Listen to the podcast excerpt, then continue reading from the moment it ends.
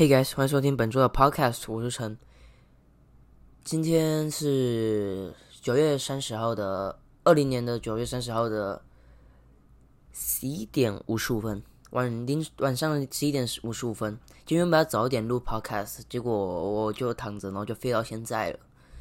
今天的 Podcast 将会是不会剪辑的状态，就是我废话那些语助词那些空档想东西的时间都会录进去，就当做是一种练习，就是练习自己可以有一镜到底的能力。我 Podcast 已经开始，已经正式更名为陈劝 C H E N，会这样命名是因为陈其实是我名词里面的其中一个字。然后谢学燕其实是陈这样直接翻过来，说我不是姓陈，好不好？我不是姓陈。另外一个更多比较大是我们的频道大头贴，从原本单单几个字，从医院查方到废物学生电台那个 podcast 的大头贴，那个非常丑，我真的觉得我不知道为什么我可以做到那么丑。然后到现在的很漂亮的头贴。这个其实这个头贴对我来说意义重大，尤其是里面的人设。我现在讲讲人设以前的故事啊。我小五小六的时候有一个好朋友，非常非常要好的朋友。虽然说在小六的时候他他有点不能接受我那时候很屁的样子，很不成熟的样子，所以我跟他越来越疏离了。但是至少在小五小六小五的时候，我们非常好。我那时候跟他。还有另外几个人有创立一个 YouTube 频道，然后后来我和另外一个人就出去了，然后再请那个那个男生，那个我的好朋友来帮我画频道的缩图，然后他那时候画一个好像四比三的图片吧，手画的手，然后那时候好像是画两个人，但是我们。那个团体其实你也知道吧，郭晓生没有做任何计划，不可能是久的，所以我们之后拍一两部就直接解散了。解散完之后，我一样就拿那个图当做我的频道的缩图。那时候还有兴趣经营乐色频道，当频道收徒。然后不知道，印象中是过一年后吧，我发现那频道。因为我是原本是两个人的照片，他是扫描之后，我还要再裁剪，因为我要去掉另外一个人，而且那个头非常小，所以可以很清楚的看到那颗头上面有很大的像素感，就像素感很严重，非常的严重，所以之后我就像另外他的不一样是他的朋友，呃，一样是他。然后他跟我说，因为他现在是精英班的学生，所以太忙了，没办法帮我画，所以他就请了他朋友来帮我画。我一样，我有付钱，这是我有付钱。然后他画了一个，我也觉得非常好看。但是之后我要建立 podcast 嘛，podcast 如各位所知，它的头贴必须要是一乘一的。然而我。原本那个头贴放在 YouTube 还好，放在我的 FB 也好，但是放在 Podcast 太不显眼了，没办法第一眼吸引观众进来，所以说我就我就就就该怎么做？所以接下来我就上一个叫 Pro 三六零的，我记得是这个名字啊，反正没有忘了也没关系，他有没有找我约配？我就找了这个平台，然后寻求说有没有。比较便宜的帮我画的，后来我还真的找到一个很便宜的，然后他帮我画了画了这个非常好看的的大头贴，然后对，就是现在，为什么会说这个图片对我的意义是重大呢？因为这个图片的生产讨论所经历的年代，是我觉得我最珍惜、我最开心。我最喜欢的那一个时段，至少目前为止，我的人生经历到现在是最喜欢那个时段的。但里面有很多好朋友，帮我一起产出这些影片，帮我陪我过过这一段时光，我觉得很珍惜。好了换个话题换个话题。现在是九月三十号嘛。前两天是教师节。教师节这题材我真的想讲非常久。我人生最讨厌的节日并不是圣诞节商人节日并不是中秋节烤肉节日也并不是春节。要跟所有亲朋好友报个新新年哪有的没的。我不讨厌那些，我觉得还好。但我最讨厌是教师节，因为教师节，老师表面上都会装作自己不关心，不觉得教师节可以过什么的，但是他私底下就较量。每次说不用写给他们卡片，如果真的没有写给他的话，他会生气，他会很生气，那一天就看不到他的好脸色。你不觉得这很矛盾吗？他叫我们不要写给他，结果我们不写给他，他还是很生气。这什么道理啊？反正我今年的教师节过得非常不爽，因为老师叫我们自己写给卡片，写给自己要的老师，然后再交给我们班的代表，然后再请大家。再请代表统一集合起来，然后再给老师，再给刚当课老师，然后完全是按照自己觉得哦，我喜欢哪个老师，我感谢哪个老师，说我写给他。我这是写，我这是只写给理化老师，因为我觉得理化老师他对我来说意义蛮重要的。他完全看不起我，不能说看不起，一开始是。但是我觉得我要的是这种老师，我不希望是那种只跟成绩好的人这样玩的。而且我们老师虽然说讲话上课非常让人想睡觉，理化老师，但是他每次上课上到一半就会突然默默讲到一个笑话，就一句话小笑点，那才是最好玩的，不觉得吗？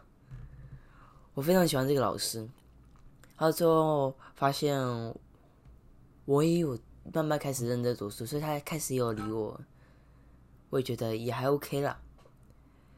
反正重点不是这个，重点是我们那时候写给理化老师和地科老师的都只有一张。为什么生物老师不不是理化老师是生物老师跟地科老师？为什么生物老师只有一张？因为我们一年级生物老师是别的老师。一个女老师，那时候我们非常喜欢上的课，她的课。但是我们现在的生物老师，不能说我们不喜欢上她的课，她上课不无聊，也蛮好的。只是说她才刚教我们几个几堂课，不到十堂吧，应该有十堂，但是我不确定。差不多十堂课，我们对他都不熟，我们不知道感谢什么。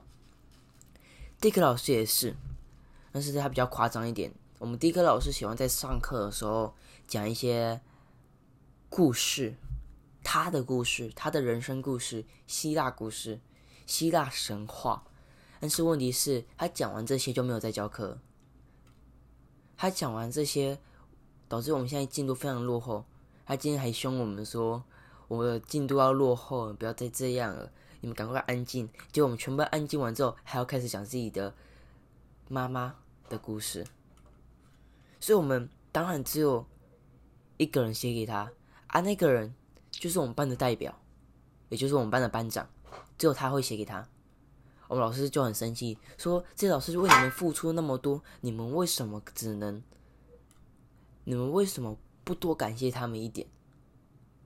但是你一开始办这个活动，不就是要我们写出自己已经注意到自己认真对待自己？”比较喜欢的，自己很珍惜的、很感谢的、对你意义深重、对你意义重大的老师吗？你总不能逼大家，你总不能逼大家都觉得都感谢同一个老师吧？这怎么可能？你这样骂一骂有用吗？他骂了一整节早自修，为什么因为这种小事、这种事而骂呢？我们班不是没有感谢哦，我们班还是有写，我们班写的不少。我们班写了给主课老师，给我们教比较久，给我们相处比较久的老师很多张卡片。所以不代表说我们班不珍惜，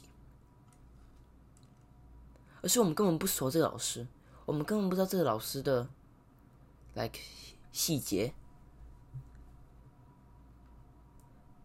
而你却因为这种小事而骂了一整节小事。我们老师非常喜欢小题大做，我最讨厌这一点的，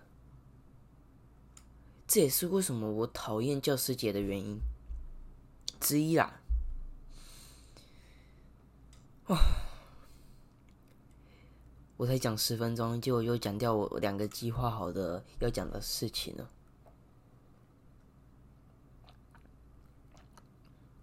我都不知道我要讲什么了，有什么好东西可以讲？我今天预计讲满二十分钟啊，我尽量训练我的口才。嗯，先来讲讲。因为我讲这个，其实我讲这个 podcast，我也不会想要事先写好脚本，因为觉得太单调。我这个 C H E N 的频道、圈的频道，其实主要就是打着我日常的闲聊，我个人的观感，我个人的观点，而不是说要分享一些专业的事物。我只是学生，我没有专业，就算我对科技很有兴趣，但是比我厉害。比我聪明，大有人在，多得很。我只是一个无名小卒而已，是我不该讲述这些专业领域的事情。我目前只能大概做，呀，差不多就是自己闲聊吧，讲干话，讲一些没营养的话。你们不觉得，其实班上？以前你们国小、国中、高中班上聪明的人总是有点看不见平凡人吗？对，一定会这样。我也有过。我不能说我自己聪明的，我会认为自己是聪明的，然后这样做。但到后来，其实我不这么觉得。我觉得这样对其他人太不尊重了，我就很少这样做。但是有些人并不会。发觉自己在这样做，像是我们班的高阶干部，不能说高阶啊，有几个已经退下来了。他就他们就，因为我们班上都全部都圣人，然后所要检查的复习讲义，对我们国生有复习讲义，而且那一复习讲义分量不少，每他们每次派一课都会有二三十页的。所有的重点整理，你要读过一遍，你要写题目，你读可能你可能写一本读一本就要两个小时，况且有可能有一天会拍到两本以上。他们会希望我们他当天写的诺不隔天就要检查，这怎么可能？其他人不会有补习吗？其他人不会有自己的生活吗？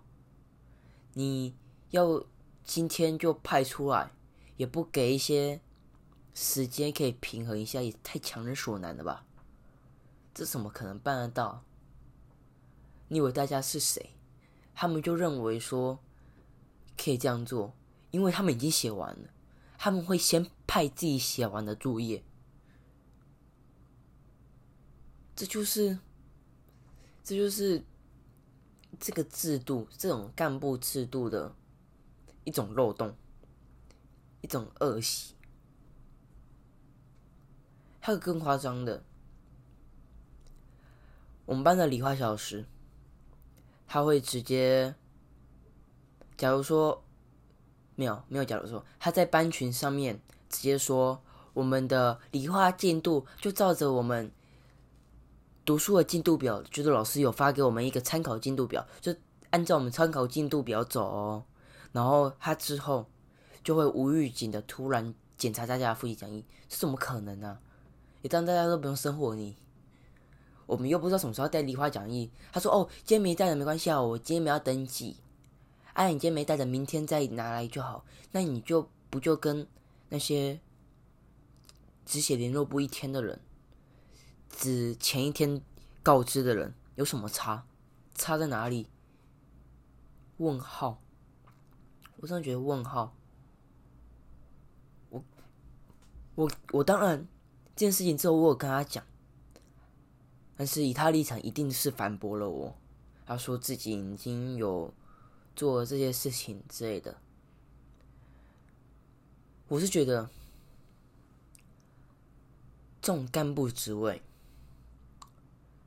全班所寄托以及赋予你的职位，你所要做的事是任务，还是服务到同学，还是帮助到同学？不能说服务，帮助到同学。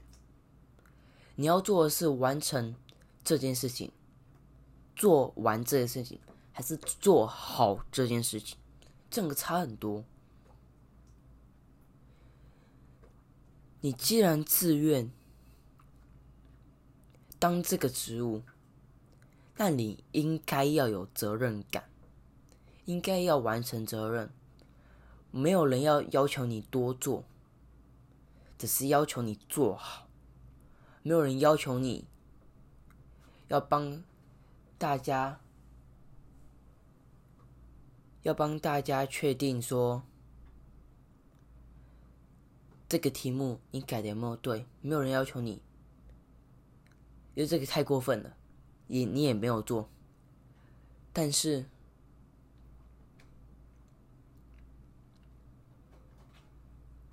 但是你要做好，你要做到大家都可以没有公怨。没有民怨，这才是称职的干部，这才是称职的小老师。我理理解上是这样，当然一定会有人说，他都努力了，他都想要帮助同学，他都报名，他都帮你处理了，完完好好的，完整的。但是我问你，我们有逼他当小老师吗？我说这样讲话很不负责任，但是我们有吗？我们就是我刚刚前面说的，我没有要求别人要做多的事情，我只是要求我们其他人只是要求他在职责里面做刚好完善而已。这会很难吗？这要求会太过吗？会吗？如果真的会，那你他妈就不要当小老师啊，你就不要当干部嘛。这不是很简单吗？让更有理想，让更希望可以做这个工作，让更需要这个技工嘉奖的人来做。国三毕业会考占了五十趴，还是四十趴，还是三十趴？忘了，啊，三十趴吧。国中会考占了三十趴。但是多元比序分数占的是四十趴。如果你不能做完这件事情，做好这件事情，那你何不干脆把这个机会、这个 opportunity 交给那些需要这个满四十分的人？我相信这位理化小老师分数已经超，一定超过四十分，甚至跟我一样，差不多七八十分了，快满分了。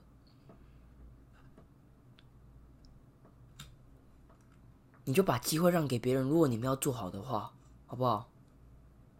你聪明那又怎样？聪明不代表，不代表说你就你就有更大的权利、更大的、更大的弹性。你又不能说弹性，更大空间可以偷懒，没有这回事，好不好？啊，现在讲到几分钟，我感觉今天在，我天呐，我今我刚才讲了理化理化这件事情，我讲了快十分钟了。好，最后一个主题，我来讲讲这次的 Apple 发表会。如各位所知，我现在使用的是 Apple 手机，所以我对 Apple 这件 Apple 发表会已经追了两三年了。我个人觉得，Apple 发表会今年的秋季发表会，比 WWDC 今年 WWDC 和去年的秋季发表会，它的惊喜真的比平常还要少很多，看的完全没有任何振奋感，因为就推出了，就一样历代推出，按照时间推出了 Apple Watch，然后还推了一个 Apple One，就是整合的方案。但是这个其实就是一个方案的，就是一个软体的升级。然后 iOS 四也没什么新的，不能说没有什么新的，因为在 WWDC 就已经讲过二十四只跟你说哦，过几天我们要开始 release 这个版本喽，正式版喽。还有呢，Apple Watch SE 还好吧，感觉没什么惊喜的感觉。他也没推出新的啊，什么 AirPods Studio 啊，Apple Watch 啊，哎，不能说 Apple Watch Apple Glasses，然后也没有推出新的 Home，或是推出有关 Home Kit 的。我很期待有新的很便宜的平板的 Home Kit 出来，但是应该是不太可能。如果依照 Apple 的定价习惯的话，还有这次也没出现。iPhone 十二，我知道 iPhone 十二不太可能在这时候出现，因为今年的新冠肺炎啊，算了，COVID-19 的关系，我知道很难生产，但是我可以体谅，但是就是没有很大的惊喜感，就是让人有点扫兴。我只看了前面大概二十分钟，我就去睡觉，我隔天起来。我过了好几天，我才慢慢把慢慢快速看完，没什么任何惊喜。它的所有的流程，他的所有的排，那是他的整个影片的风格，他的介绍最后一样产品惊喜产品的方式，所以说这次的惊喜也没什么惊喜的方式，都是一样的，而且非常冗长。苹果，你要想想哦，你是发表会，少数一个发表会，可能就是唯一的发表会。发表东西的时候，全球都在瞩目着你，有超过一两百万的人在线上看着你发表出你的新产品，你却没有给大家一种满足他们的期待，不觉得怪怪的吗？好了好了。我不能再讲下去，越讲越干了。我是陈，欢迎评价我们的 podcast。我知道我这次的 podcast 一定不会录的很好，因为是一一句到底的。我这会再推出新的单元，看我可不可以啦，看我能力而定。我已经好久没有推出了新的 podcast 了。我们 podcast 都固定在当周的周平日的最后一天来播放。有时候是礼拜六的晚上，因为我有时候礼拜六也要上学校的课。欢迎追踪我们，我是陈，我们下次见，拜拜。